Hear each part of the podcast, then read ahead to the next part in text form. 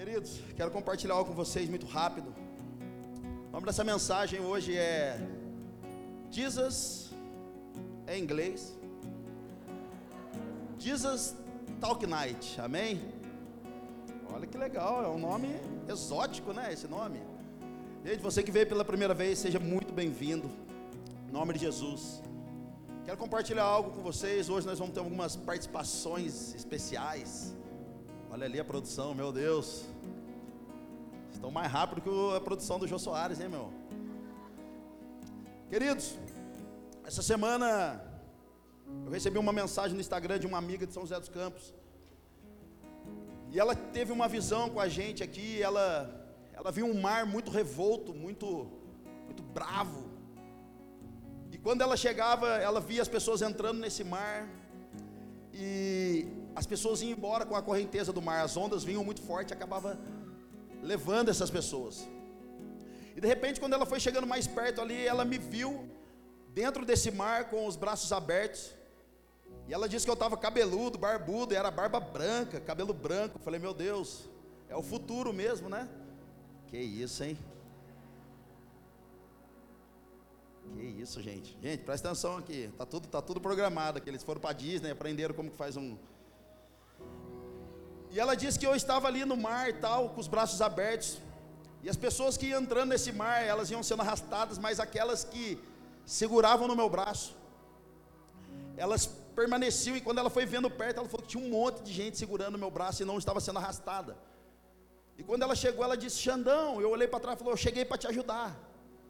E ela falou: Xandão, eu não sei o que é, mas eu via você barbudo, com a barba branca, e quando as pessoas estavam grudadas em você, a gente chegou para ajudar. De repente eu vi você dentro de um GC, e você já estava com a barba feita, o cabelo cortado, você estava bonito, arrumado e fazendo GC com muita gente. Ela falou: não sei o que é, mas Jesus está levantando pessoas para enviar para a igreja, para ajudar a grande obra que Jesus está instituindo em Curitiba. Amém? Queridos, todo o avivamento, todo mundo aqui já orou, todo mundo decide às vezes, Deus, traz um avivamento para Curitiba, traz um avivamento. Todo avivamento ele parte de homens insatisfeitos. Todo avivamento que houve no mundo parte de homens que não estão satisfeitos com a própria vida, satisfeito com a cidade, satisfeito com a cidade, com o bairro, seja o lugar que ele esteja inserido. Uma mulher insatisfeita mergulhou aos pés de Jesus, quebrou seu vaso, deu tudo que tinha. Um homem insatisfeito disse para Jesus, disse para Deus: Deus, eis-me aqui, envia-me a mim. Então, toda pessoa insatisfeita com o tempo que ela está vivendo, ela é um canal poderoso de transformação na nação. Só que Deus, nesses dias, está revelando muita coisa para muita gente. Deus confiou muito poder a homens, mas muitos homens nesse tempo, num tempo de concessão, fizeram concessões de sua vida, não carregam mais esse poder, não tem mais autoridade bíblica, autoridade espiritual para mudar mais nada, porque se tornaram homens infiéis. E a proposta de Cristo para mim e você, irmão, é ser fiel até que custe a nossa própria vida. Amém? Então, homens se tornaram infiéis e por isso foram perdendo seu lugar de destaque no reino. E todas as vezes que uma nação foi infiel a Deus, Deus levanta quem? Os remanescentes. Os remanescentes significa aqueles deixados de lado, aqueles que não servem para nada. Lá em Taubaté a gente iria falar: Isso aí é o zero à esquerda. Aqui tem essa expressão também em Curitiba? Zero à esquerda? É só lá que tem isso? É aqui também? Eu tive um amigo meu que ganhou, ele era o menos um. Pai dele chamava ele de menos um, chamava eu de zero e o filho de menos um. Então olha só, gente, que interessante. Quando levanta-se, quando existem homens infiéis, Deus levanta os remanescentes. E quem são esses remanescentes? Os remanescentes não são homens poderosos. Não são homens que carregam muito poder. Não são homens que fazem grandes obras. Os remanescentes não são homens que têm uma grande estrutura de igreja. Os remanescentes não são aqueles que têm um ministério relevante no Brasil. Eles só têm uma coisa: uma palavra revelada e obediente e um homem obediente a essa palavra. Os remanescentes, irmão, eles não são poderosos em nada. Eles são poderosos por ficar debaixo da palavra que está sobre eles. Então, o tempo que nós estamos entrando em Curitiba e na Poema, queridos, é um tempo de homens fiéis, poderosos em Cristo, porque justamente estão debaixo de uma palavra poderosa. Amém?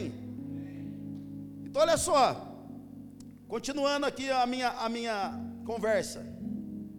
Eu estive em Caxias do Sul semana passada, em Porto Alegre, eu estava com uma galera. Essa galera convidou eu para estar lá, gente. Era, uma, era um retiro e foi muito legal esse retiro, porque às vezes a gente quer ter muita autoridade em cima do púlpito. Geralmente hoje as autoridades não são de púlpito, são nas mesas. Então as mesas hoje são mais poderosas que muitas vezes que o púlpito. Porque na mesa tem transformação, na mesa tem restauração, tem respaldo, tem envio, tem cuidado e tem pão e vinho. É o que a gente precisa para viver. Então olha que coisa maravilhosa. Os caras faziam reunião de manhã, tarde e noite. E eu falava, que horas que eu vou dar uma descansadinha? Que horas que eu vou dormir? Estou varado, já viajei, saí de casa às quatro da manhã e os caras faziam mesmo. Pastor, quatro horas tem tal coisa, depois às seis tem não sei o quê, depois você vai ter um tempo com os pastores. Cara, e todas as vezes que eu sentei com aqueles caras, aqueles, aqueles caras perguntavam para a gente assim: fala qual é a chave que vocês têm. Fala que, o que, que, que vocês fazem. Eu falei, cara, a gente não faz nada, a gente não é não tem uma macumbinha gospel no na nossa cartilha. Nós não temos uma estratégia evangélica para ganhar as pessoas. Qual é o segredo? Estar debaixo da palavra, é estar debaixo da autoridade de Deus. Então, pessoas famintas, eles são doidos, cara. Eles, eles, eles pagam um, um valor alto de passagem aérea para levar um cara para eles poderem escutar. Os caras famintos, eles não negociam princípios. E a pergunta dos caras foi: Xandão, e os avivamentos? O que, que você acha dos avivamentos? Eu falei: Eu acho maravilhoso. Gente, dá licença que eu preciso pegar meu pano ungido. Os gordinhos estão sofrendo aqui, eu sei que vocês estão. Eu, estou. tô.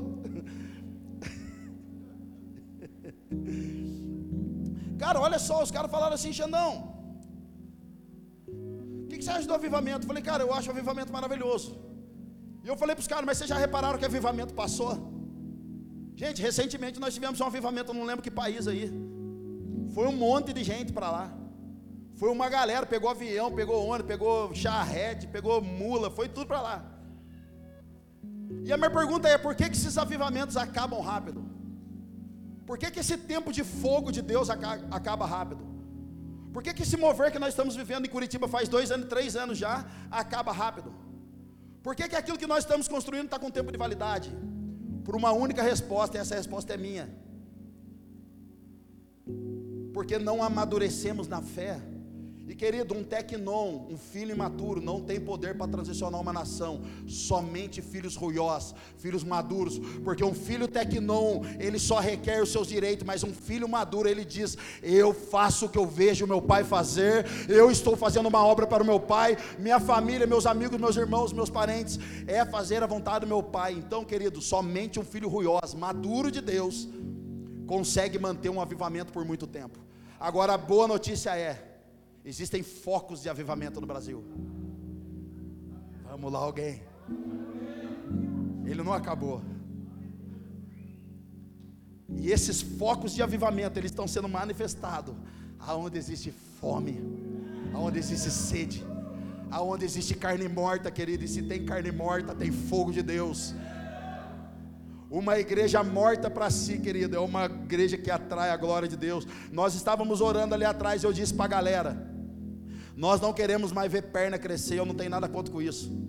Eu não quero mais ver milagrinho qualquer acontecer, nós queremos a glória. Moisés foi um cara faminto por Deus. Ele disse: Deus, eu já vi o mar abrir, já vi cair milkshake de banana do, do Carinas aqui, no, eu já vi tudo.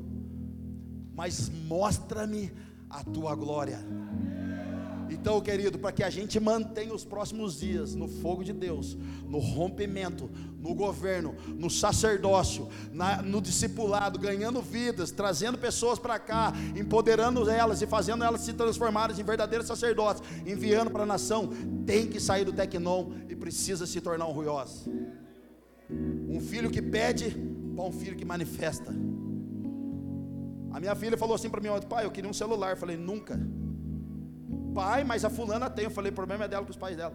Pai, mas quando que eu vou ter? Eu falei, quando eu decidi. Pai, mas por quê? Eu falei, pode chorar. Pode chorar, né, né, pode chorar, pode chorar. Já ouviu esse louvor? Pode chorar.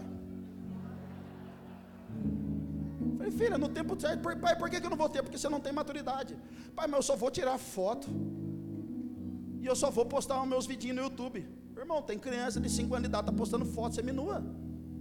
Não vai postar. Eu falei, filho, não tem. Agora, quando você começar a manifestar cará o caráter do pai, manifestar aquilo que o pai está te ensinando aí, você está saindo de uma filha tecnon, imatura, para uma filha madura, que agora consegue refletir a glória do pai. Então ela começa a fazer aquilo que o pai está fazendo, amém? Então, querido, para o avivamento continuar, irmão, a gente tem que transicionar, amém? Olha que legal. 1 Coríntios, capítulo 4, verso 1. Gente, olha que lindo isso. Carregamos com zelo o mistério de Deus. Ô oh, glória! Tem gente que já vai ter assim pezinho, ó. Ei! Carregamos com zelo o mistério de Deus.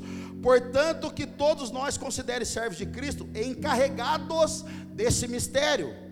O que se requer desses encarregados é que sejam fiéis, ou seja, nós estamos carregando o mistério de Cristo, está sendo revelado para nós esses mistérios. E o que resta para mim e para você? ser fiel nesse mistério. Ou seja, ser fiel no andar certo, ser fiel de carregar a glória de Deus da maneira correta, ser fiel na forma correta de adorar a Deus, ser fiel na forma de cuidar da esposa, ser fiel na forma de cuidar dos filhos, de cuidar das finanças. Então, o que resta para esses encarregados é que sejam fiéis. É só isso, irmão. Então, enquanto estivermos sendo fiel a Deus e debaixo da sua nuvem, Deus vai fazer todas as coisas. Mas a hora que a gente começar a dar uma de louco e achar que a nossa igreja é melhor que todo mundo, Deus pode querer abandonar a gente. Nesse exato momento existem igrejas centenárias, ministérios centenários caindo, pastores e líderes caindo. Porque a partir do momento que a gente acha que a gente sabe tudo, que a nossa igreja é melhor, que aqui só tem homem de Deus, mulher de Deus, irmão, nós já estamos fora do propósito. Mas o dia que a gente entrar na presença de Deus, requerendo o nosso direito e falando, Deus, me dá, me dá, me dá, danoninho, danoninho, me dá, perdemos nossos direitos. Mas um dia que a gente entrar e dizer, Senhor, pequei contra os céus e contra a terra, o Senhor pode fazer alguma coisa por mim? Eu pequei contra a minha esposa, pequei contra os meus filhos, pequei contra o Senhor, pequei contra a minha igreja. O Senhor pode me fazer alguma coisa, querido? Somente um coração quebrantado pode alcançar alcançar um nível de graça violento. Aleluia. Então olha só, é só ser fiel, irmão. Fala para o seu irmão, seja fiel, papai. Não, fala papai. Aleluia.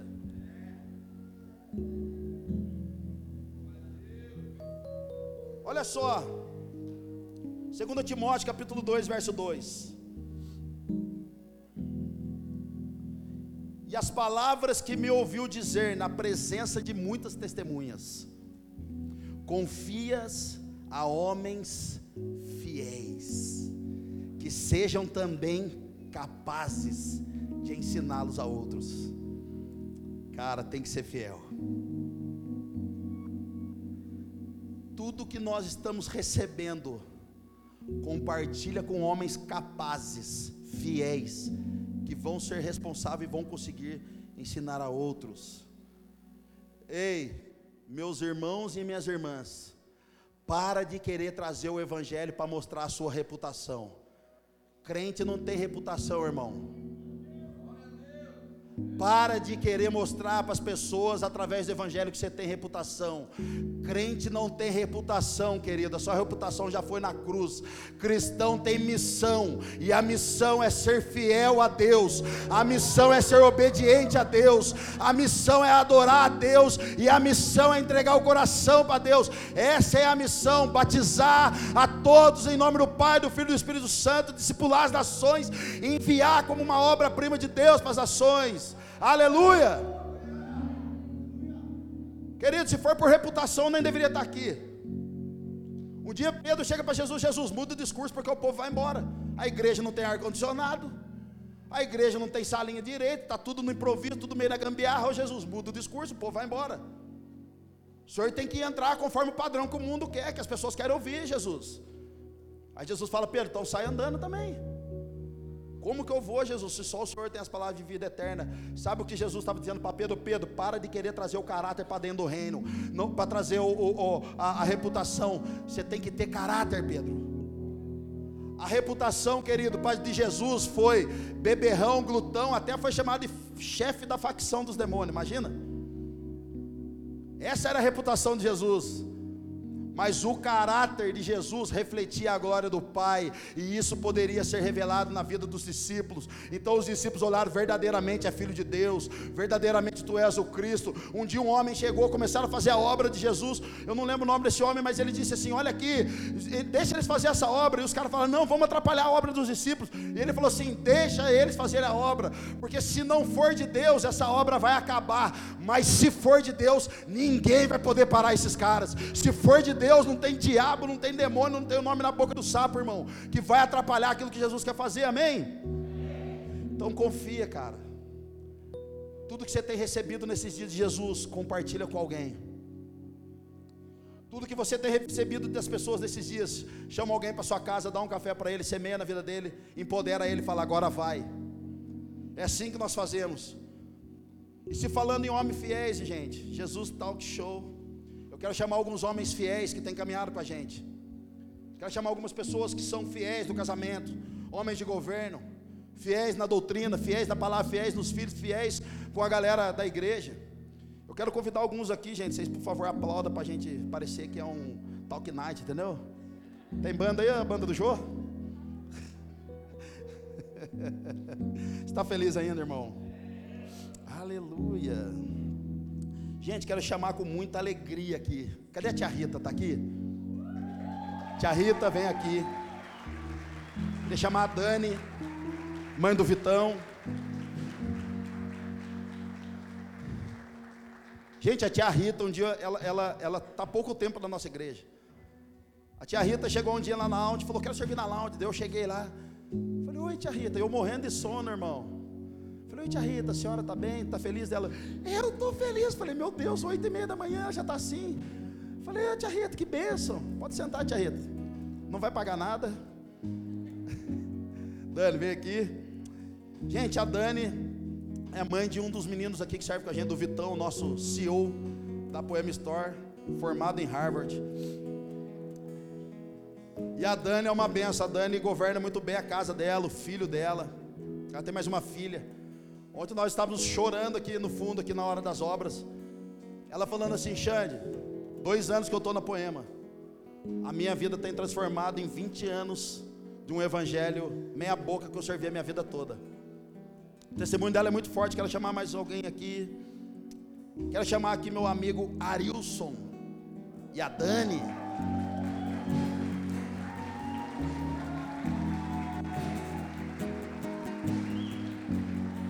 Queridos, Arilson e Dani são pastores e casais, pastoreados por muito tempo.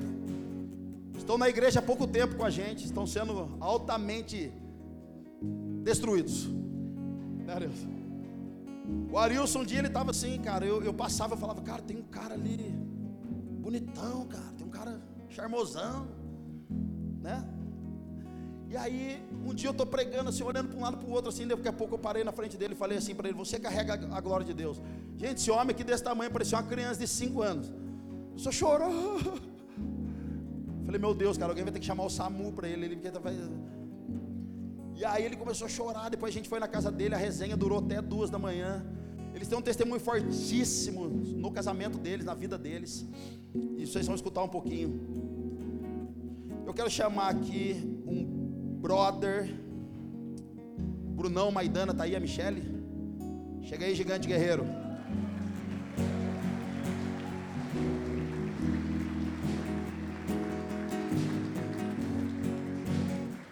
Ó.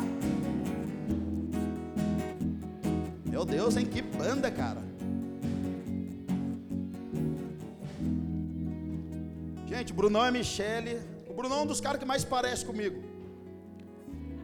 Só no tamanho que não. Eu sou mais magro que ele. O Brunão e a Michele, cara, é um casal tão precioso. A gente caminha junto mais ou menos um ano e meio.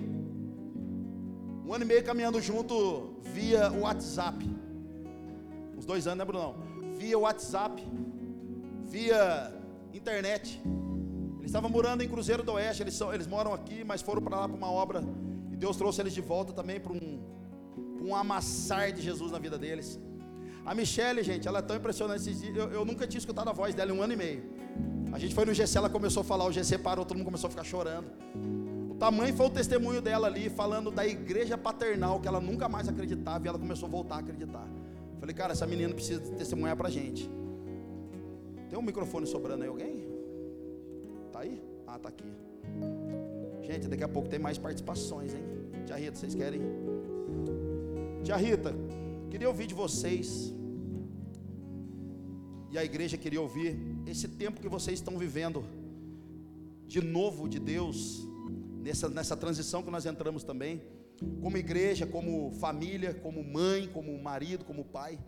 Eu queria que vocês contassem aí três, cinco minutinhos, viu, Brunão? É... e fique à vontade, tá bom? Boa noite, igreja. É uma alegria imensa estar aqui, estar participando deste momento em que o Senhor move de uma forma extraordinária nesta casa e que hoje eu me vejo fazendo parte dessa família. Me traz, além da gratidão a Deus por isso, mas me traz uma alegria imensa.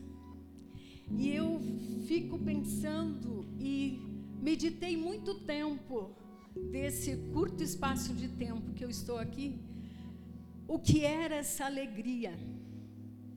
E eu vim descobrir que essa alegria aqui nessa casa, com essa família em Cristo Jesus, que a alegria que cada um carrega dentro de si, foi trazido, foi ensinado, foi nos foi mostrado que nós só podemos viver em atitude de alegria e não em momentos ou um sentimento momentâneo, alcancei alguma coisa, eu estou alegre. Não. Nós ouvimos e a cada, a cada culto, a cada tempo de mesa, a cada reunião de GC, nós escutamos isso, que Jesus já nos deu tudo. A pastora Marcela falou isso. Ele já nos deu tudo. Então eu só posso manifestar alegria, independentemente do que eu esteja vivendo. Porque a alegria está dentro de mim. Porque cada um de nós tomou posse da obra da cruz. Ele nos libertou. Ele nos deu tudo, ele nos deu herança, ele nos libertou das trevas. Então, nós passamos a ter essa convicção de que nós temos a obrigação de sentir alegria. E cada vez que nós chegamos em algum ambiente, o ambiente de família da Poema, nós somos é, questionados: vocês estão felizes? E essa pergunta me traz uma alegria que eu não sabia que tinha porque me faz lembrar isso. Eu estou aqui porque Jesus morreu lá, porque Ele me trouxe para cá e porque nós vivemos isso. Você ainda bem que disse que só três a cinco minutos, mas eu só quero fazer um, tá um adendo a isso. A chegada na poema é algo extraordinário, eu diria sobrenatural, porque ah, você chega e você sente o impacto da glória de Deus. A gente sente essa atmosfera diferente. A gente é recebido com um amor que nós não vemos muito por aí. O respeito, o carinho, a alegria, o bom dia faz com que a gente seja grato. Senhor, obrigado, Senhor. E eu vou lhe dizer uma coisa. Eu relutei um pouco porque eu não conhecia Poema. Meu genro, minha filha minha neta chegaram antes, mas teve um start. Para que eu pudesse estar me interessando, fazer imersões em todas as ministrações e pregações da Poema. Visitei muito durante as tardes, mas teve uma chave. E essa chave foi aberta pelo Xande, pela Marcela, no dia que tiveram um tempo de mesa com a minha família, que já estava aqui. Essa alegria, esse, esse acolhimento, essa presença do amor de Jesus que vocês carregam, que essa família carrega, porque depois eu vim a experimentar isso da família. Eu sou muito grata, muito, muito grata a Deus. Grata por estar no meio de vocês, grata pela acolhida que eu recebi e grata porque haverei de estar todos os meus dias na terra caminhando com essa família. E tem mais uma coisa: no espírito a gente sente que grandes coisas vão acontecer. A gente não sabe dizer o que é, mas a gente sente. Glória a Deus, Senhor. Aqui estamos, Senhor. Obrigado, gente. Meu Deus. Ô tia Rita, me chama mais para tomar café lá, viu tia? Agora que a gente é amigo. Entendeu? Meu Deus, que emocionante. E aí, Dani, tá feliz? Boa noite, irmãos. Eu estou feliz. Vocês estão felizes? É, ontem eu estive aqui à tarde e conversando com o pastor e, e essa noite eu não dormi pensando no que eu ia falar. E eu tô aqui para falar para vocês que hoje eu me sinto fazendo parte de um povo. Hoje eu me sinto fazendo parte de uma família espiritual. Coisa que eu nunca me senti. Eu, me, eu conheço Jesus há 25 anos. E eu posso dizer que em dois anos, como eu falei para o pastor ontem, em dois anos eu tenho vivido coisas assim impactantes na minha vida. Impactantes na minha vida. O Vitor, né, como o pastor falou, é uma bênção. É uma bênção de filho, é uma bênção de servo. O Vitor é, é o Vitão, né? É, e eu, e eu, sou, eu, eu me apego muito a detalhes assim com Jesus. E lá na outra igreja que a gente frequentava, ele era Vitinho. E é um quando novo, nós é um novo tempo, Dani, é um e, novo tempo na vida e dele. Quando nós chegamos aqui, ele foi já desde o começo chamado de Vitão. Isso eu creio que faz a diferença também. Eu creio. Nesses pequenos detalhes, que lá ele era o menor, não que aqui ele é o maior, mas que aqui Jesus realmente tem honrado a vida dele. E eu agradeço muito a vida do Kevin. Muito a vida do Kevin. Se nós estamos aqui hoje é graças a ele porque na época da pandemia o Vitor chegou, o Vitor foi fazer uma missão. E ele chegou e nós frequentávamos, um, frequentávamos uma igreja e eu sabia que nós não íamos ficar naquela igreja. E o Vitor começou a assistir pela internet os cultos e achou essa igreja com nome estranho, né? Quando eu falo para todo mundo, as pessoas perguntam o quê? Eu falo, ah, poema. Daí eu falo, é uma benção, né? Porque hoje eu sinto orgulho de fazer parte de uma igreja. Eu falo, eu faço parte da Poema. E o, que é, e o Vitor entrou em contato com, com o pessoal lá de Taubaté. E passaram o telefone do Kevin, tipo, numa terça-feira. Quando foi na quarta-feira, o Vitor já saiu tomar café com o Kevin, em plena pandemia. O Vitor chegou e falou assim para mim: Mãe, você não acredita. Eu falei, o quê? Você acredita que ele veio lá de Curitiba, porque a gente, eu mora, a gente morava em São José, né? Ele veio lá de Curitiba e me levou a tomar café lá no Batel. Tipo assim.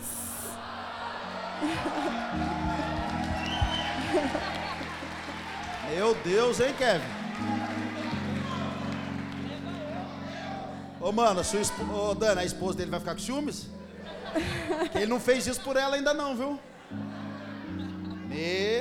E... e... Assim, sabe, irmãos, eu vejo a importância, como, como a tia falou aqui, ó, a importância de você se doar.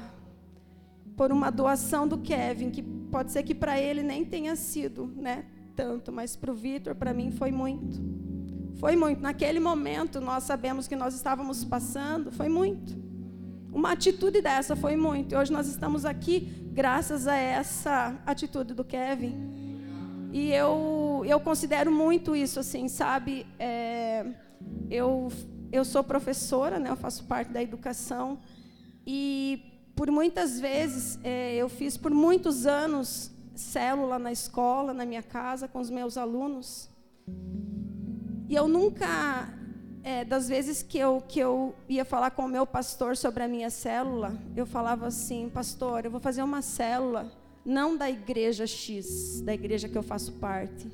Eu vou fazer uma célula do reino. Eu sempre tive uma visão do reino.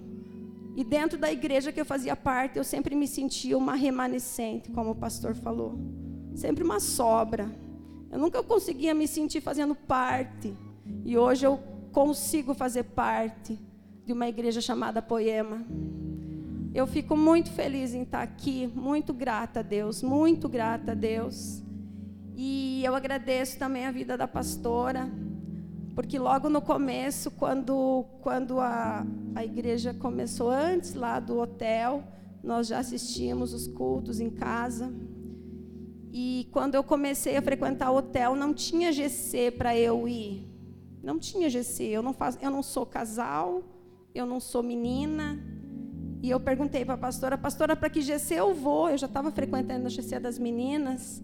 E eu frequentei, eu falei, pastora, mas que GC que eu me enquadro? Eu não, não faço parte de nenhum desses grupos. Mais uma vez, eu me sentindo remanescente.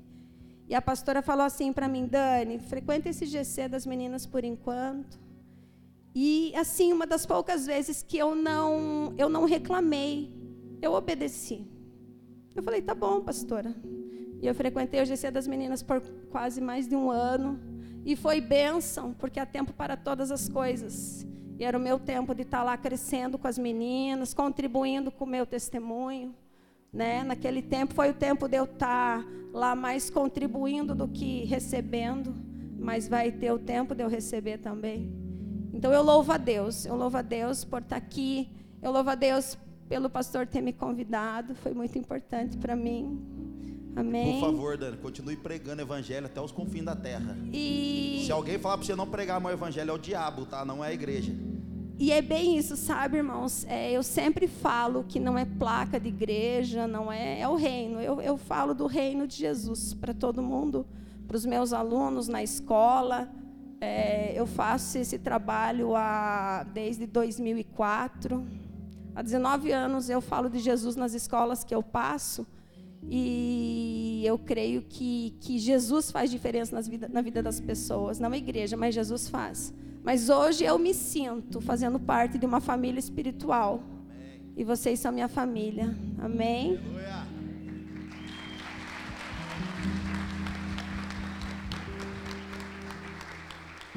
Muito bom, muito bom, Dani.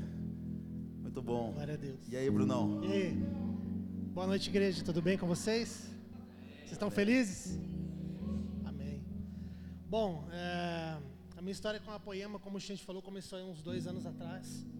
É, eu e a minha esposa é, e os meus filhos, a gente estava em uma cidade distante daqui, fazendo missões. Né? Então a gente passou sete anos lá. A gente foi enviado para lá para começar um trabalho numa cidade de 20 mil habitantes. E e a gente só foi enviar, só com a passagem de ida, né? no meio do caminho aí, o nosso pastor, cara, abortou a missão com a gente, a gente já estava lá com a nossa família. Ficamos, teoricamente, sem um respaldo. Mas, cara, como o Xande falou, né? É, aquele que ele falou é o que queima no meu coração todos os dias. A gente tinha uma palavra e uma obediência, cara. Né? Então, diante de muita gente, a galera olhava pra gente assim é, é, é, novo de idade sem um respaldo de ninguém, com duas crianças para dar de comer. E, cara, a galera achava a gente louco. E, e, no meio desse processo, a gente começou a ganhar gente, batizar gente. E aí eu encontrei a Poema, eu encontrei o Leandro na internet, comecei a ouvi-lo.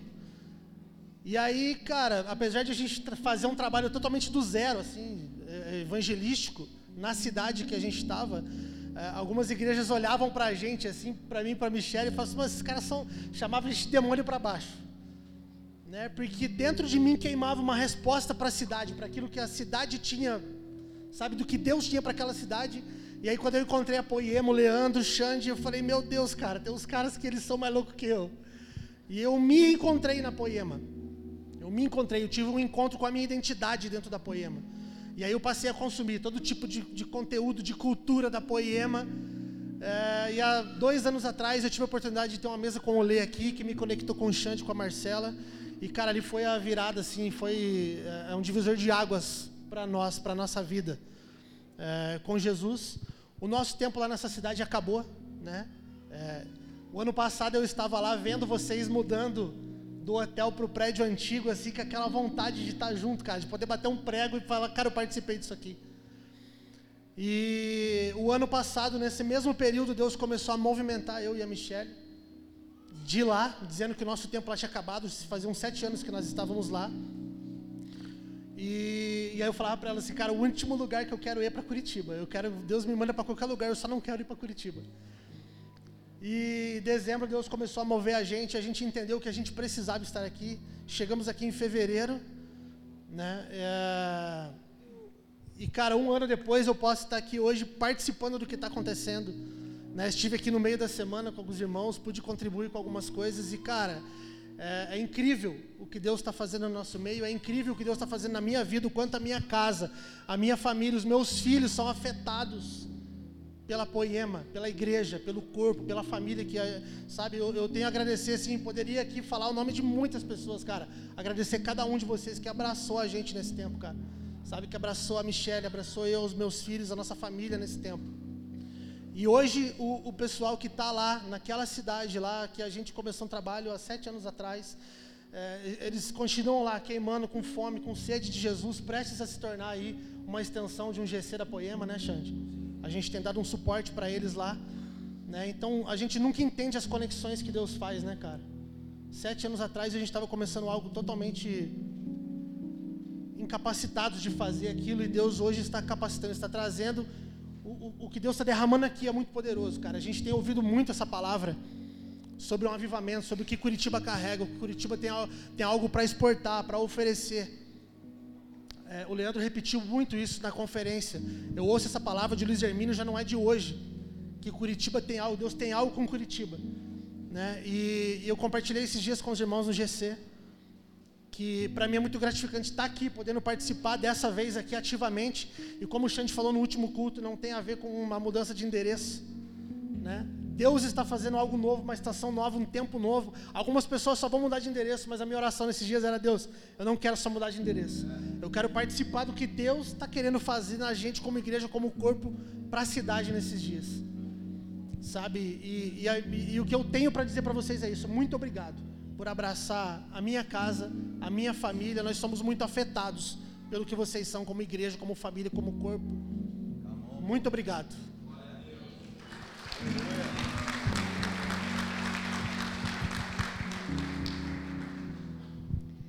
Boa noite.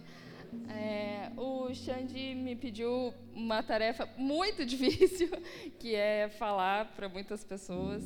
É, ele queria que eu compartilhasse sobre um dos nossos GCs, onde eu falei algo sobre realmente a, a família espiritual e essa relação paternal. Né? Eu, como já ouvi muitas histórias, inclusive aqui de alguns irmãos aqui, é, tive um, um, um, problema assim de, de família mesmo na toda a minha infância, a questão com a minha paternidade biológica, né?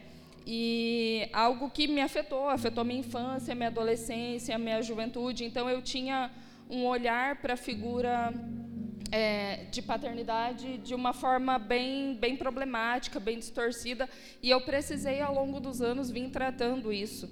E, num determinado momento da nossa caminhada, a gente conheceu um, um pastor que nos abraçou como pai, e foi ele que nos enviou para Cruzeiro do Oeste, e eu via nele, é, eu acho que talvez eu tenha me apegado de uma maneira é, errada, porque eu via nele o pai que eu não tive. E de fato ele foi assim para nós, para minha casa, um pai por um bom período de tempo. Então a gente já caminhava junto há algum tempo, até que ele nos enviou para Cruzeiro. E Cruzeiro foi a estação mais louca da minha vida. Tipo, eu fico questionando Deus até hoje. Eu falo, que rolê foi aquele? Porque foi assim, a gente viveu experiências fortíssimas. E teve uma ministração do Xande, que foi justamente nesse GC que eu falei sobre isso, que foi sobre a geração de hedonistas, onde o Xande começou a falar algumas coisas, e Deus me pegou de uma tal maneira que começou a, como se ele estivesse folhando um livro na minha frente, e me mostrando, assim, fases, fotos. Eu tive, eu compartilhei com uma pessoa, assim, que eu tive lembranças que vieram à tona de forma clara, algo que eu nem, nem lembrava, nem me recordava. E eu comecei a lembrar de toda a minha relação paternal, desde a minha infância, depois com o meu pastor. E o Xande falou algo na ministração assim: toda quebra de aliança, ela gera orfandade. E eu questionava muito a Deus o que tinha sido o Cruzeiro do Oeste na minha vida. E eu me vi realmente é, como órfão, assim, mais uma vez. Né? E, cara, não tem coisa pior do que você se sentir órfão de um pai vivo. Né? Eu acho assim, é muito complicado. É, quando você tem que viver um luto, você tem um, um, motivo, você tem um porquê, você tem algo a se apegar, que realmente você não vai ver mais. Né?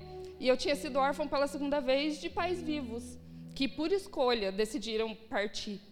Né? E aquilo mexia muito comigo, só que assim, toda vez que quando eu cheguei na Poema, assim, eu estava totalmente fechada para balanço e eu tinha orado isso e eu tinha falado para Deus que eu não queria me relacionar, que eu queria simplesmente proporcionar aos meus filhos um ambiente de igreja, mas que eu queria ficar quietinha, né?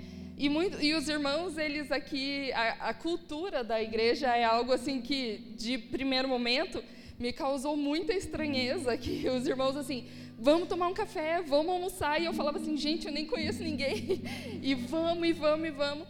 E, e assim, as pessoas sempre me perguntavam assim: me conta a sua história, me fala quem é você. E toda vez que eu tinha que falar a minha história, eu falava assim: ah, gente, isso para mim é uma página virada, né? Algo resolvido. Eu não carrego mais isso. E eu sempre falava dessa forma, não carrego mais isso. Então eu, eu na minha concepção eu conseguia contar para as pessoas sobre quem nós éramos é, de maneira que não doesse, eu não sentia mais dor. Então, para mim, isso realmente era uma página virada. E naquela mensagem, eu percebi que não era uma página virada, porque assim, eu ouvi a mensagem no domingo, fui embora e eu fui consumida por aquela mensagem. Eu entrei num estágio de depressão absurdo pós-culto, porque aquilo ficou me pegando e ficou mexendo comigo. E segunda-feira eu ouvi de novo, terça-feira eu ouvi de novo, quarta-feira eu ouvi de novo. E quando a gente foi para o GC, é, o Xande ministrou muitas palavras e assim o pessoal compartilhou coisas poderosíssimas no GC. E eu falei, Jesus, eu tô queimando, mas cara, ninguém está falando o que eu tô querendo dizer. Eu falei, acho que eu tô viajando e eu não vou falar nada, né? Mas assim, eu não conseguia ficar quieta, eu não conseguia. É, então aquilo estava me consumindo. E, e eu falei, cara, eu vou falar, se eu estiver ficando louca, né? E assim, cara, lá no GC eu compartilhei um pouco da minha história, disso que eu estava compartilhando aqui com os irmãos. E assim, aquela mensagem ela mexeu comigo em muitos aspectos. Realmente eu pude experimentar Jesus me mostrando estações da minha vida e eu sempre falando para ele que aquilo estava ok, estava resolvido, mas eu queria tentar entender. E a gente foi, teve uma reunião de trabalho é, e uma pessoa bem aleatória, conheceu a gente falou: Olha, vamos ter uma reunião, preciso falar com vocês sobre o meu produto, né? A gente produz infoprodutos e, e ele falou: Quero falar sobre o meu produto. E a gente sentou numa mesa com ele e ele começou a falar sobre o infoproduto que ele queria que a gente produzisse. E era sete camadas da rejeição.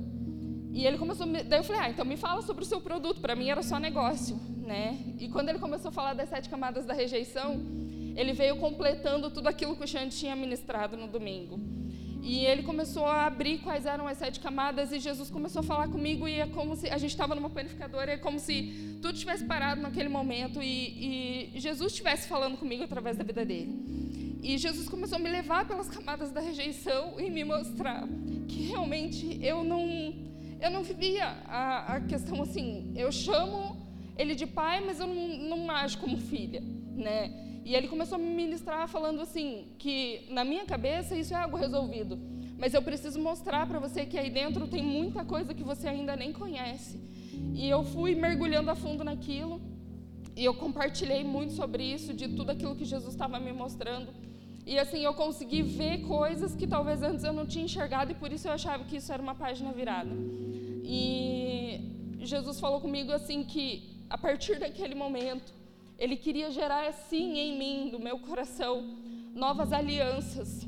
E que eu tinha orado e tinha falado para ele, Jesus, eu me sinto em casa agora na Poema e eu quero viver aliança, né? Só que a gente teve uma mesa na casa do Xande e da Marcela e, cara, o Xande compartilhou um testemunho de uma época que eles ainda estavam em Taubaté e veio a pandemia e eles tiveram seus salários cortados pela igreja e ele, e, eu, e ele contando como ele lidou com aquilo.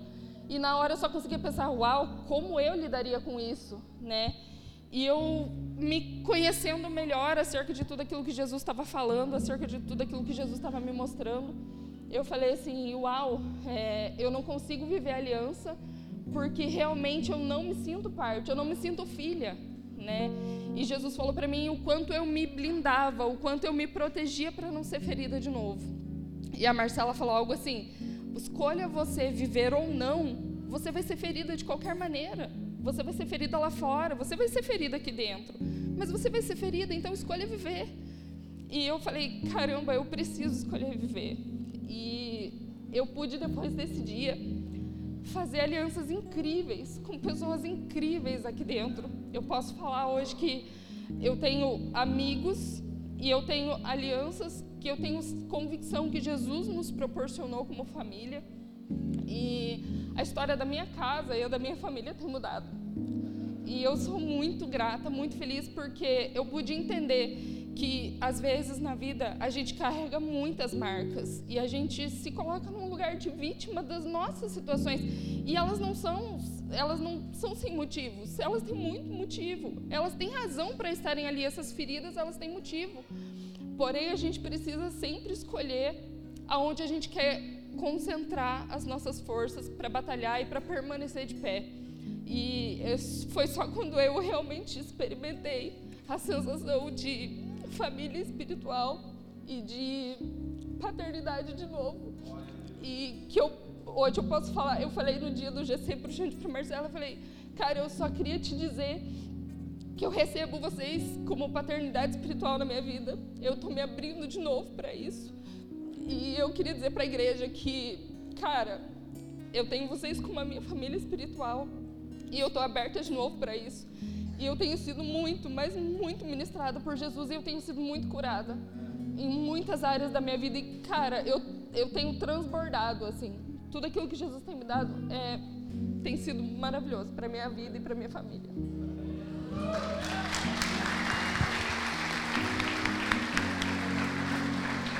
Aleluia.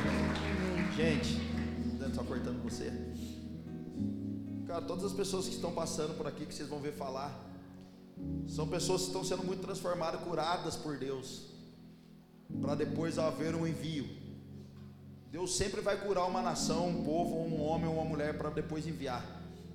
Deus nunca vai enviar uma pessoa ferida, porque se enviar ferida, machucada, desacreditada, não vai conseguir suportar o processo que Deus estabeleceu. E uma profecia que nós temos sobre a Poema Curitiba é que seria um lugar de refúgio, de muita cura, muito milagre em, líderes, em pastores, através da mesa, sem selfie, sem foto, sem autógrafo, simplesmente um pão com manteiga, uma pizzinha de linguiça, um cafezinho, né, tia Rita? Um franguinho. O Arilson, ele fala que vai fazer churrasco, mas até agora não recebi esse, esse, esse milagre ainda, mas quem sabe depois de hoje aqui ele realiza esse milagre. Boa noite, queridos. Boa noite, queridos. Vocês estão felizes? Eu posso dizer hoje que eu estou muito feliz. Eu estou muito feliz, como há muito tempo eu não, não estava, sabe, amados? É, eu e minha esposa, a gente já trabalha aí com casais há 18 anos. Nós temos uma família, dois filhos, né? O João e a Laura. Eu também te amo, filho. É lindo, gente. É assim. E a gente veio num processo né, de, de, de, trabalhar com casais, de atender muitas pessoas. Primeiro, Deus, é, primeiro ele, ele mudou o que nós éramos, né? Primeiro, ele nos chamou para sermos filhos dele. Primeiro, ele nos ensinou o que era um amor e uma família de verdade, que nós não conhecíamos, né? A gente veio de lares onde a gente recebeu, sim, amor dos nossos pais, mas nós não entendemos o que era uma estrutura familiar real, aquela que o Senhor nos ensina né, com amor verdadeiro. Então, o Senhor permitiu tudo ser destruído para reconstruir novo. E assim nós caminhamos durante muito tempo, é, a, trabalhando com famílias e atendendo. E chegou um momento da nossa vida que a gente percebeu que a gente estava num ativismo muito, muito intenso. Né? A gente sempre falava para Deus, Deus, aquilo que o Senhor fez na nossa vida, no nosso casamento, a gente quer também é, compartilhar com as outras pessoas. O que Cristo fez em nós, nós queremos levar às outras pessoas. Só que chegou um momento da nossa caminhada, queridos, que a gente estava no automático. E, de repente, nós paramos e nós começamos a perceber que nós dois já não tínhamos mais uma intimidade real, nem entre nós, nem com os nossos filhos e principalmente com Deus e Jesus. Somente uma religiosidade. Né? De repente, aquelas pessoas que caminhavam conosco, inclusive quero agradecer que muitos deles estão aqui hoje, né? filhos caminhando com a gente e que hoje estão aqui porque conhecem o nosso coração. Não foi fácil, queridos, sabe? Mas a gente entendeu que o ativismo não estava nos levando para um lugar onde o Senhor queria. Nós não estávamos vivendo mais o centro da vontade de Deus. Nós estávamos vivendo aquela religiosidade. E aí meu esposo muito sabiamente disse: "É o momento de parar e entregar".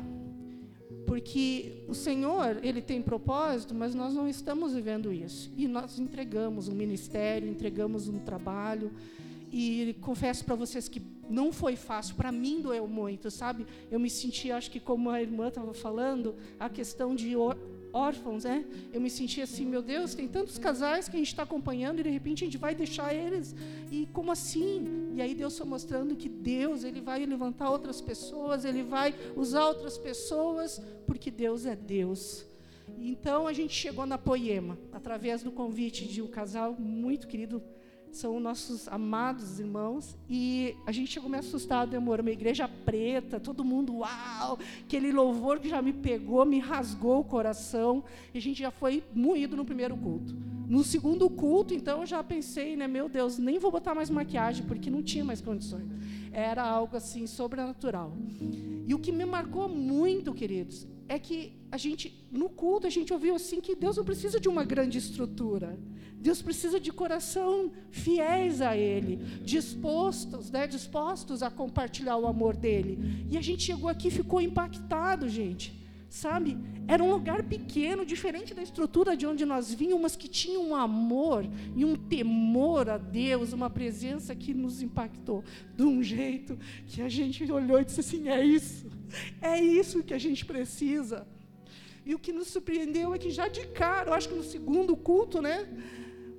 o pastor Xande e a pastora Marcela disseram: a gente vai fazer uma mesa com vocês, e foram na nossa casa. E a gente já achou isso meio estranho, né? A gente mal chegou aqui, mas amém, eles querem nos conhecer. E, de repente, eles estavam na nossa mesa, queridos. E eles, primeiro, eles rasgaram o coração deles. E eles expõem para nós quem eles eram, que eram pessoas como nós, pessoas que Deus levantou e tem um propósito, mas que são pessoas como eu e você, que vão falhar, que vão ter seus momentos difíceis, mas que eles sabem a quem eles estão servindo e eles sabem quem é por eles. A obra não é deles, mas a obra é do Senhor. E nós começamos nessa desconstrução toda com uma alegria tão grande. E de repente, queridos, o que a gente começou a trazer isso dentro do nosso lar, e a gente começou a fazer mesa com os nossos filhos, e de repente a gente estava ali juntos, compartilhando uma palavra, ouvindo um violão, sabe? Algo assim reacendeu dentro de nós. E a gente entendeu, queridos, que não adianta você ganhar o mundo inteiro se você não tiver com a tua casa. Não adianta, queridos, você se levantar e querer marchar se você na tua casa está tudo errado. Tem que estabelecer o governo, tem que estabelecer o, de, o Senhor como centro da tua família, sabe? É ter um altar de novo. A gente olhou para o nosso altar, queridos, e não tinha mais fogo consumindo nada sabe? Porque lá estava só o homem e a mulher, nós não estávamos mais buscando a presença de Deus. Mas o Senhor tem nos desconstruído, queridos, e a gente tem recebido, sabe?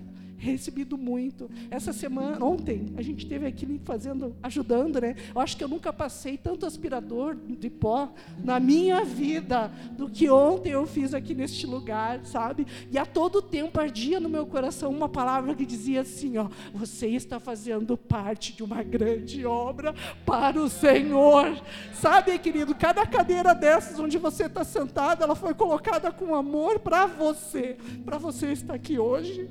Então eu estou muito feliz por estar aqui hoje com vocês e compartilhar e ter uma família novamente. Obrigada a Deus e a vocês por nos receberem. Amém.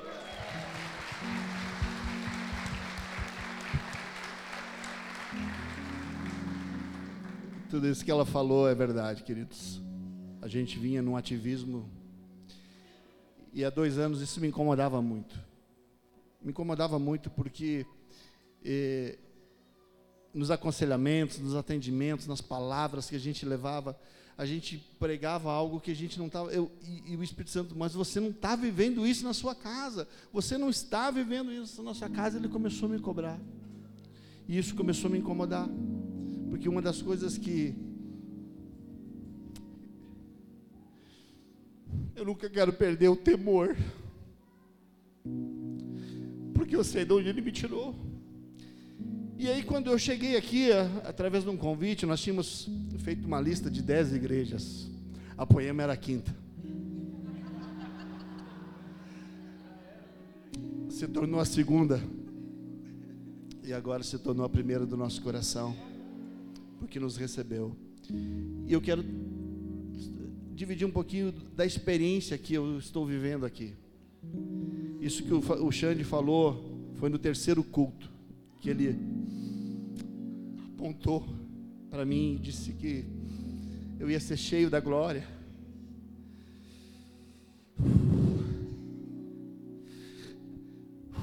Eu precisava, porque eu estava vazio.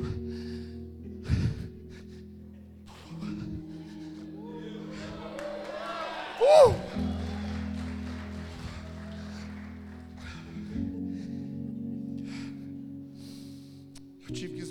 Esvaziar.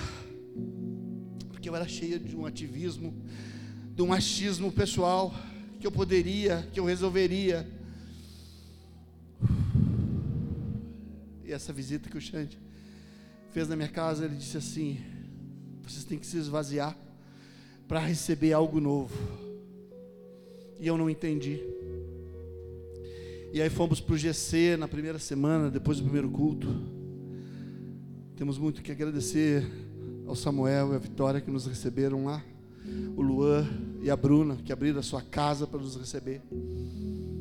E a primeira conversa que a gente teve lá, o Samuel disse assim: Cara, deixa de lado tudo que, que você viveu e vamos viver algo novo. Vamos viver um vinho novo, vamos viver uma restauração, vamos viver algo que você a gente não viu, porque quando eu cheguei aqui eu também estava que nem você.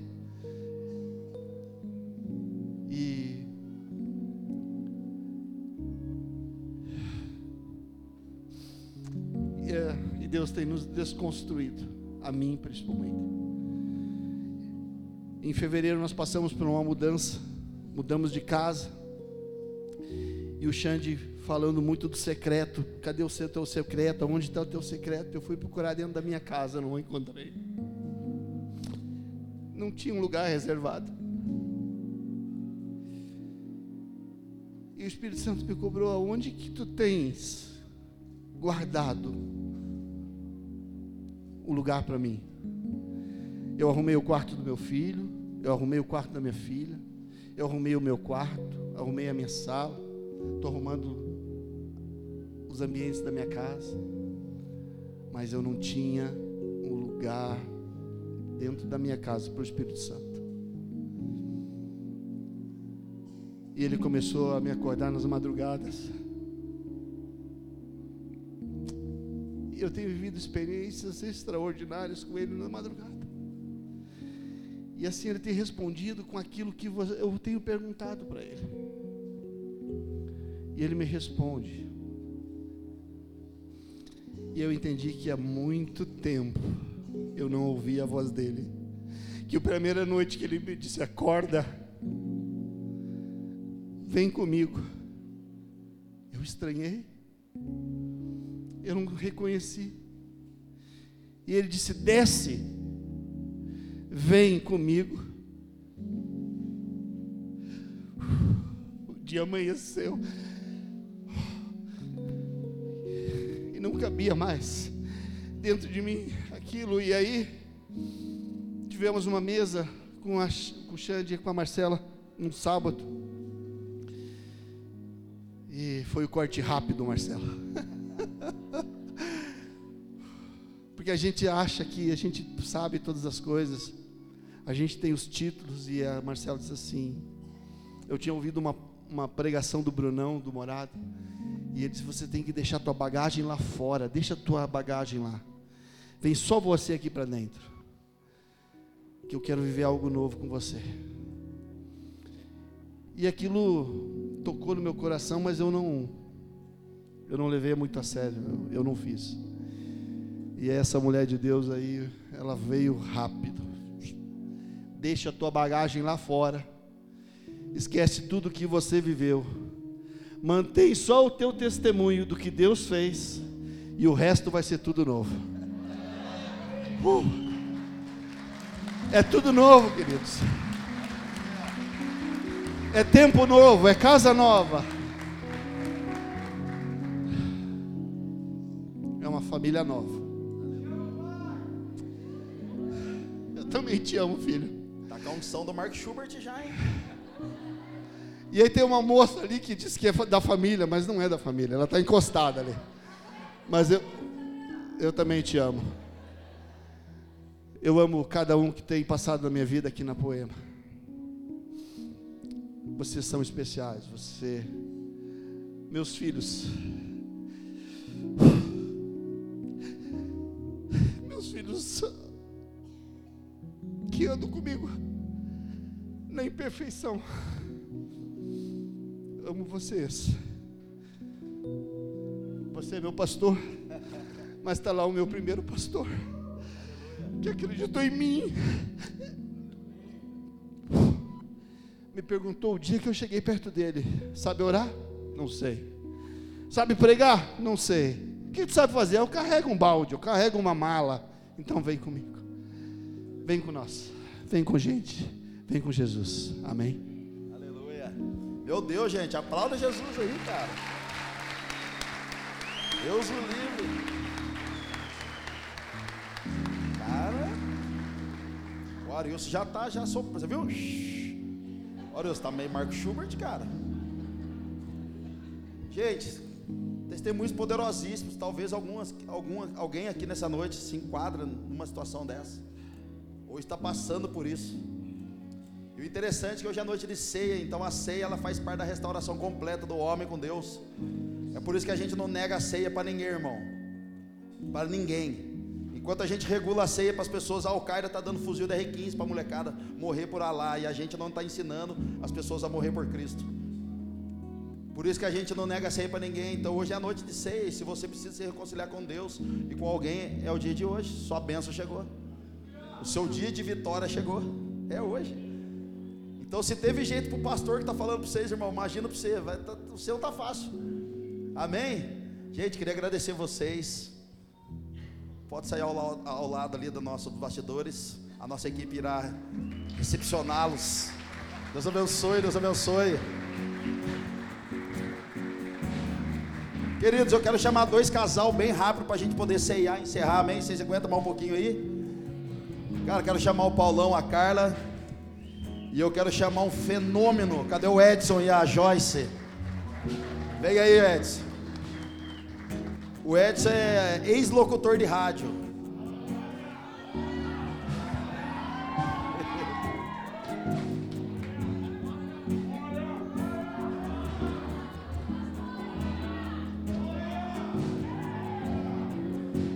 Ô Edson, se fosse Pix, você estava rico já. Pode se sentar, gente. Gente, Paulão e a Carla chegaram há pouco tempo. O Carlão, o Carlão, ah? O Paulão, a gente sempre confunde, né? Paulão e Carla, Carla, a gente sempre confunde o nome dos dois. E, gente, um dia eu cheguei para eles e falei assim, cara, vocês estão colando na poema agora, fica de boa, né? Recebe aí a instrução. De jeito nenhum, cara. A gente já quer servir, o que, tem para fazer? Eu falei, calma, mas vocês não querem? Não, não, a gente vai, vai para cima já. Eu falei, então tá bom então, o que, tem para fazer? Eu falei, tudo. Pode escolher o que você quer fazer, pode fazer. Esses dois são uma máquina, gente. Eu falei, cara, eles têm que estar com a gente lá. E o Edson e a Joyce são de Campo Largo. Gente, Deus está fazendo algo incrível em Campo Largo. Flavinho e a Tamara têm feito um trabalho maravilhoso naquela cidade. E está crescendo lá, cara. Tem uma galera sedenta, o Edson é de lá o Edson, a Joyce. Cara, esse cara, você tem. Gente, faz um churrasco bom. Bom demais. Ele só chama só quem ele quer. Ele é meio metido, mas ele faz um churrasco bom. É um cara de Deus. Esse dia ele ligou para mim e falou assim: Ô pastor, você não vai embora um dia da poema aqui não, né? Eu falei, cara, não sei. Deus pode me enviar para algum lugar. Gente, pensa um homem desse tamanho começou a chorar no telefone, pelo amor de Deus, cara. Aí eu dirigindo o carro, chorando, comecei a chorar também. Da galera passava na rua, olhava, tipo, o cara do meu tamanho, lá chorando, celular com o outro homem chorando também. Eu falei, não, cara, aí já está chorando de novo. É assim. Gente, vocês compartilhem com a gente aí esse tempo novo. Edson, Joyce, tá bom? Depois nós vamos ceiar. Cara, conta aí, Edson, como que tá esse. Bem rapidinho, então. Boa noite, irmãos. Profissional do PlayStation, é isso, ah, Edson. Sei um pouquinho, né? Bom, irmãos, é, vocês estão felizes? Amém. É, eu tenho aí, rapidamente então, pastor, compartilhar. Nós já estávamos aí na caminhada com o Senhor aí há mais de 20 anos e, e estamos aqui participando já há praticamente sete meses. E um dia eu estava no meu trabalho e o meu filho mais velho, cadê o Henrique? O Endley. Aí, tá, tá do lado do Flavião. E aí o Henrique começou a participar aqui, hotel e tal. E, e aí a gente achou estranho, né? Eu e minha esposa, porque a gente vinha de um, um sistema mais tradicional. E eu criei os quatro ali, né? O, então eu tenho o Henrique, o Edson Júnior, o Vinícius e o Victor, né? São meus quatro filhos. Estou falando, gente, que é o é. Bradock. É. Glória a Deus. É impossível, cara. É, e quando nós chegamos em Curitiba, irmãos, em 2001, nós íamos no Condor ali do Pinheirinho, pastor, e um carrinho era só para leite e Nescau. irmãos, era incrível, que era um carrinho, a gente comprava sete caixas de leite, de 12. Então, por isso que esses meninos são tudo pequenininhos aí, do jeito que vocês conhecem. É leite Nescau. A mulher do caixa ficava abismada com aquele monte de leite. Enfim, aí a gente vinha, vinha de uma caminhada já há muitos anos e tal, momentos de altos e baixos, muitas dificuldades, muitos, muitas lutas, muitas guerras. E bom, aí eu quero contar aí de dois anos para cá, o Henrique começou a participar da Poema. E um dia eu estava no meu trabalho, ele me, ele me, ele me deu uma palavra e ele trouxe uma palavra que mexeu muito comigo, aquela palavra. E eu falei assim: Meu Deus, o que está acontecendo com esse menino? Nem eu ensinei isso para ele, né? E ele trouxe uma palavra, e aquela palavra ficou martelando no meu coração, mas eu ainda não tinha tomado a decisão de sair de onde nós estávamos. Nós não estávamos bem, estávamos tristes, estávamos nos sentindo totalmente fora de contexto naquele local onde nós estávamos. E aí, é, depois de um tempo. E aí eu e a minha esposa ainda na dúvida, né? Ah, mas será e tal, a gente ficava naquela. E aí depois de um tempo ele veio o Vinícius e a Cacá, e a minha nora, né? Aí, é, esqueci de falar da minha, minha primeira primogênita nora que está lá, Palominha, né? E depois veio a Cacazinha, e agora tem mais uma aí rondando também ali. Tá querendo fazer parte da família aí, né? Irmãos, aí o Vinícius trouxe uma outra palavra para mim meu coração ficou perturbado com aquela palavra. Meu Deus. Falei, não, não é possível e tal. E aí o Vini já estava aqui e aí um dia, ah, vamos lá, amor, vamos visitar lá, né? Meu Deus, cara, ah, cheguei aqui, foi destruído. Louvor que o Kevão cantou aqui, cara, naquela, aqui não, lá na outra igreja. E eu fiquei com aquelas, aqueles louvores na cabeça, cara a, a família, né, igual a irmã disse, a questão familiar, esse coração, enfim. Então foi muito impactante na minha vida. E, e eu costumo falar para alguns irmãos, né? Eu lá em Campo Largo eu morava dois quarteirões, três quarteirões da igreja, chegava atrasado. Aqui eu moro a 50 quilômetros, chego antes do horário. Muito louco, cara. Então, assim, eu estou sendo, irmãos, estou sendo impactado, destruído, reconstruído. Deus tem me fortalecido de uma maneira tão grande, né? Tão grande mesmo. Eu, a minha esposa, né? Tem abençoado demais o trabalho das minhas mãos e das mãos delas. Nós temos aí Deus tem trazido coisas assim incríveis. Nós ouvíamos falar do quarto, mas nós não, não praticávamos o quarto. E eu te digo, irmão, se você ainda não está praticando, coloque em prática porque é dali, daquele quartinho, que as grandes bênçãos sairão, as grandes vitórias, as grandes curas, tudo que você quer na sua vida. Gente, eu falo para vocês hoje diante de Deus: se eu for comprar um tênis, eu coloco no quartinho, porque tudo nós temos que colocar diante do Senhor. E o quartinho tem nos ensinado, tem nos dado força, tem nos for, fortalecido a cada dia mais, né? Agradeço aí a vida do meu líder de GC, o Flavião, a Tamara, que também tem sentado conosco, puxa a nossa orelha, briga com a gente, mas briga por amor. Amém, irmãos? Então, eu quero dizer para vocês que eu estou extremamente feliz de estar fazendo parte dessa família aqui. E olha, é, eu vou fazer churrasco aí para a galera na hora certa, não é? Olha! Deus, Deus abençoe a todos aí. Glória!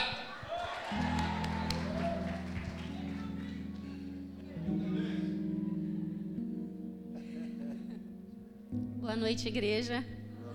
Vocês estão felizes? Eu tô tremendo, gente, porque foi uma surpresa para mim isso aqui.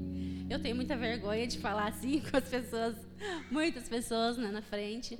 Mas assim, nós temos vivido um, um tempo novo mesmo aqui na Poema Jesus tem trabalhado muito nas nossas vidas. É, como meu esposo disse, a gente é de um ministério só na igreja que a gente estava, fazia 18 anos que a gente estava lá.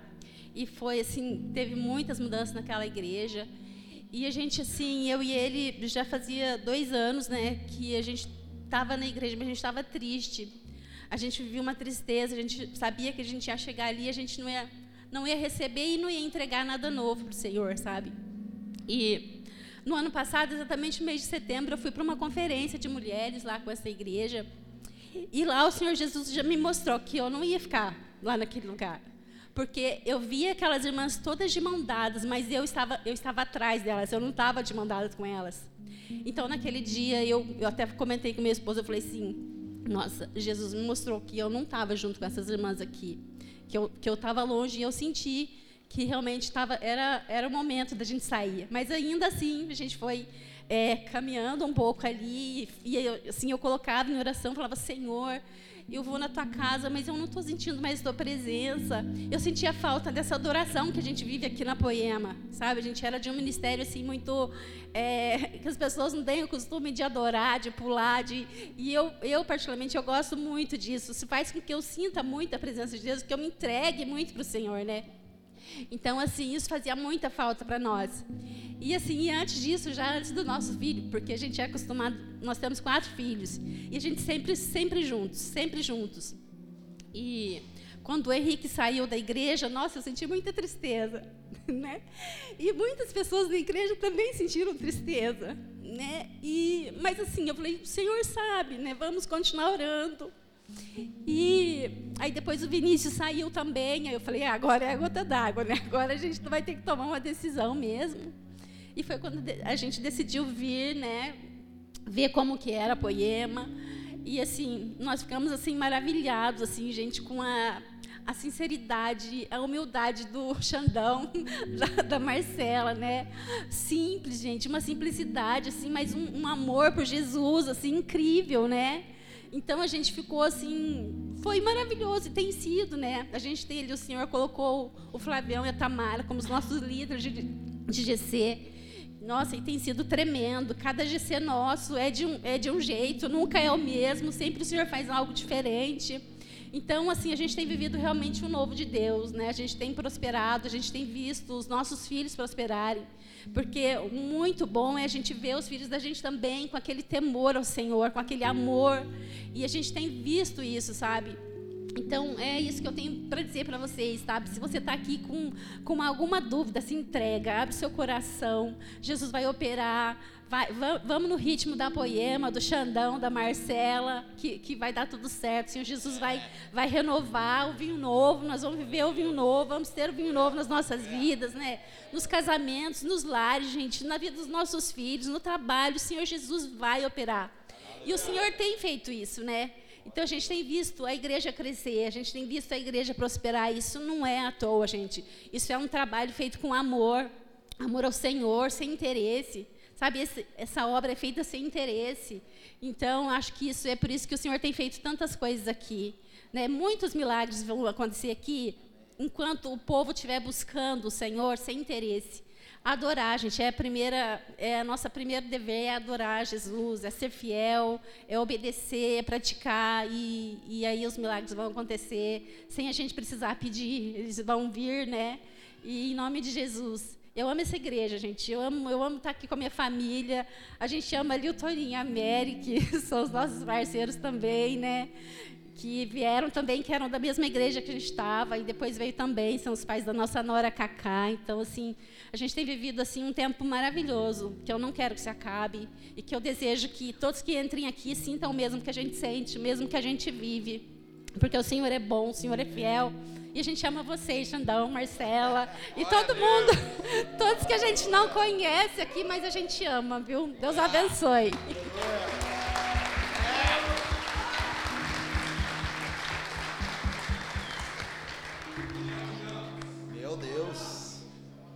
Paulão, consegue falar alguma coisa?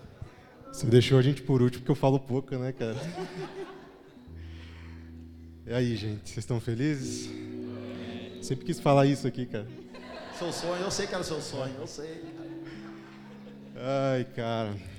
A gente chegou na Poema há bastante tempo, há três meses, vai fazer quatro agora. Muitos anos. Muito tempo, né? E, cara, Deus transformou nesse pouco tempo a nossa casa, transformou o nosso ministério e transformou nossas vidas, cara. Então, a gente não tem muito o que falar. É, é tudo novo, a gente veio para fazer acontecer. E Deus deu uma palavra para nós que é muito forte no nosso coração. A gente veio para fazer o que precisa ser feito. Não o que a gente gosta ou o que a gente sabe fazer, mas é o que precisa ser feito. Então a gente está aqui para fazer, cara. E desde a nossa primeira conversa a gente falou, cara, vamos, vamos nessa. A gente quer fazer, a gente quer trabalhar. E não sei se eu posso falar isso, cara, mas, cara, se você está aí no banco esperando um convite, você vai ficar esperando. A gente tem que fazer, cara. Essa é polêmica, hein? Convite não vai vir. A gente tem que fazer. Profeta Elias. Ai. Irmão, responde, senão vai cair fogo do céu aqui. Vai. E, tá, e... a gente está precisando, né? Cara, a igreja está crescendo, Amém. a gente precisa de cada um que está aí e, e, vamos lá, gente, vamos trabalhar. Sabe as palavras, gente? Falou do Paulo? Ó!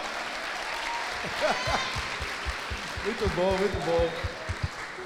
Muito bom. Boa noite, gente. Vocês estão felizes?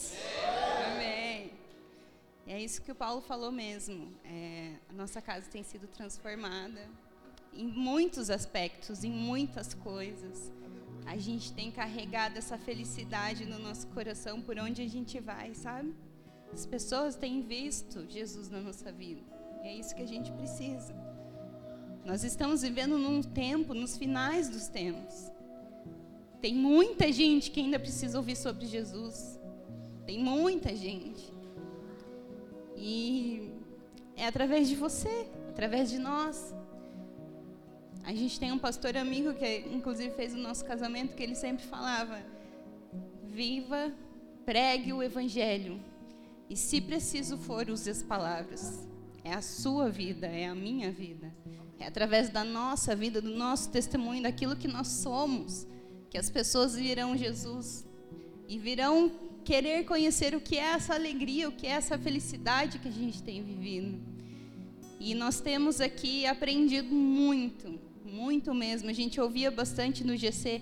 Quem sabe você está aqui pela primeira vez, você não você está ouvindo essas palavras, você não sabe o que é um GC.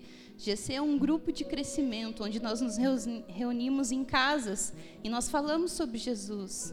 A gente tem conversado ali, a gente vai abrindo nosso coração falando aquilo que Jesus tem feito na nossa vida e você está convidado.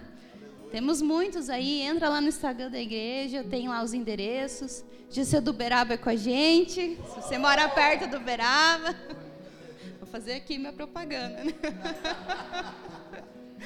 Mas quem sabe você está ardendo aí no seu coração, eu quero fazer parte disso. Vem conversar com a gente, para que a gente possa te encaminhar para um GC. E nós temos aprendido muito. E a gente ouvia bastante ali falar sobre o quartinho. E eu ficava pensando, né, o que, que é o quartinho? E graças a Deus tem aqui meu pai e minha mãe lá no fundinho. E eu sempre cresci vendo eles tendo um momento de intimidade com o Senhor em casa. Muitas vezes acordei com meu pai com a mão em cima da minha cabeça, orando por mim, derramando as bênçãos do Senhor, profetizando sobre a minha vida. Mas eu levei muitos anos para entender que isso eu precisava viver na minha casa, na minha vida. E que o quartinho não precisa necessariamente ser um lugar que você separa e você senta lá, né? E, se desliga de tudo e coloca uma música. Não, o quartinho é o seu coração com o Senhor. E o meu quartinho eu tenho feito todos os dias no trajeto da minha casa até o trabalho, enquanto eu estou dentro do ônibus. E Deus tem falado comigo, às vezes eu choro, eu estou ali, rodeada de pessoas dentro do ônibus, o ônibus está lotado, mas eu estou ali com a Bíblia, estou ali orando, estou ali intercedendo.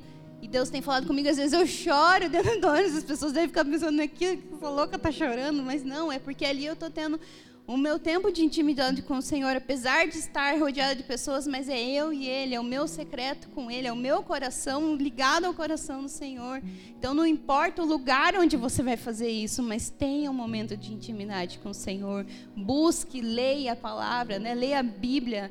E Deus tem feito coisas incríveis na nossa casa. A gente orava, Senhor, nós queremos um lugar onde que a Lolô, a nossa filha, a Heloísa, Lolô é o apelido, tá, gente?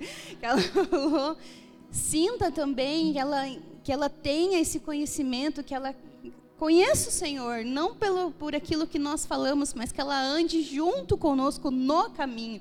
A Bíblia fala, ensina a criança no caminho que deve andar, não é o caminho, então é no caminho, ela junto com você aonde você estiver, ela esteja ali também aprendendo. E esses dias teve, teve um, um culto que ela, as meninas sempre ficam aqui na frente, né? É, na hora do louvor, e ela veio, a gente estava sentado mais para trás, e ela veio chorando. Eu até achei que elas tivessem brigado, né? Alguma coisa. Eu falei, por que você está chorando, filha? Ela, eu não sei, mãe.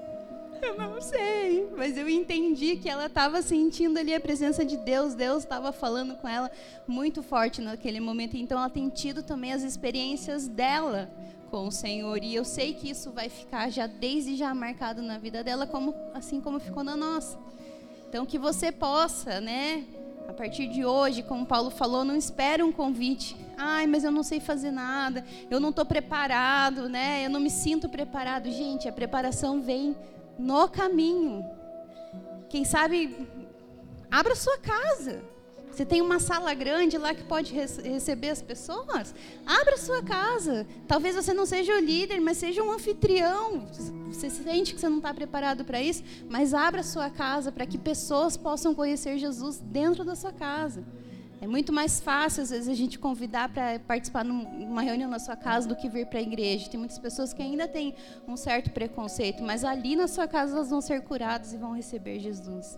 Então é isso que Deus tem trabalhado na nossa vida, que não, não vamos ficar parados. E você sabe por que, que a gente sentou aqui, ó? Nesse, nesse sofá? Porque nós temos entendido que não é cada um fazer a sua missão, nós participamos de uma mesma missão. Eu sou submissa ao meu marido, mas é no sentido, não é que, ai, porque eu obedeço a ele, não, gente. É porque nós estamos debaixo da mesma missão. Deus tem nos chamado a fazer as coisas junto no reino. Então vocês vão ver a gente por aí, servindo no poeminhas, cortando lanche, fazendo o que a gente tiver que fazer sempre juntos, porque nós estamos debaixo da mesma missão. E essa missão é no reino de Deus, é para o Senhor, juntos. E que isso sirva de testemunho para você, quem sabe você está aqui, servir como um casal mesmo no reino. Você, sua esposa, seu esposo, façam a obra juntos, vocês vão ver como isso é gratificante e como isso edifica a sua casa. É isso aí, gente. Amém. Glória a Deus. E ai do Paulão que não faça a obra para ele ver. Fica aqui comigo aqui, gente. Nós vamos ceiar todo mundo junto. Se as meninas puderem preparar a ceia pra gente, por favor. Aí, vocês vão lá? Tá trabalhando? Ixi. Receba o seu galardão. Fica aqui comigo, vem aqui. Gente, se vocês puderem ficar de pé. Cara, quanto testemunho incrível e poderoso. Quanto testemunho maravilhoso de cada um que passou aqui. Como eu disse ali antes. Talvez seja o seu testemunho, gente. Talvez seja o que você está passando. Talvez seja a sua crise. Talvez o anseio, o medo, o trauma que alguém possa ter feito em você, um machucado, uma ferida. E gente, eu escolhi essas pessoas, o Senhor colocou elas no meu coração Justamente porque o testemunho delas tem impactado não só a vida de muitos, mas a minha vida também. Sabe, o, a vontade de querer viver uma nova estação, a vontade de querer viver um novo de Deus. Sabe, a troca de mentalidade. Deixar o coração mais flexível para o vinho novo. Então essas pessoas elas têm aberto a sua vida, aberto o seu coração para isso, para que Deus possa entrar e mudar todas as coisas de lugar, para que Jesus possa entrar e mudar a mesa, virar a mesa. Então, de verdade, eu convido você a fazer essa ceia, cara, ceiar, relembrando a morte de Cristo, mas também a sua volta, mas também colocando a sua própria vida nela, também colocando o seu coração nela, colocando a, a sua família, a família dos seus filhos nela. A ceia está aqui na frente, se você quiser sair do seu lugar, pode vir retirar, pode ficar à vontade. A gente vai adorando aqui. Olha a Deus nesse momento, fala: Jesus, eu faço um voto, eu faço uma aliança.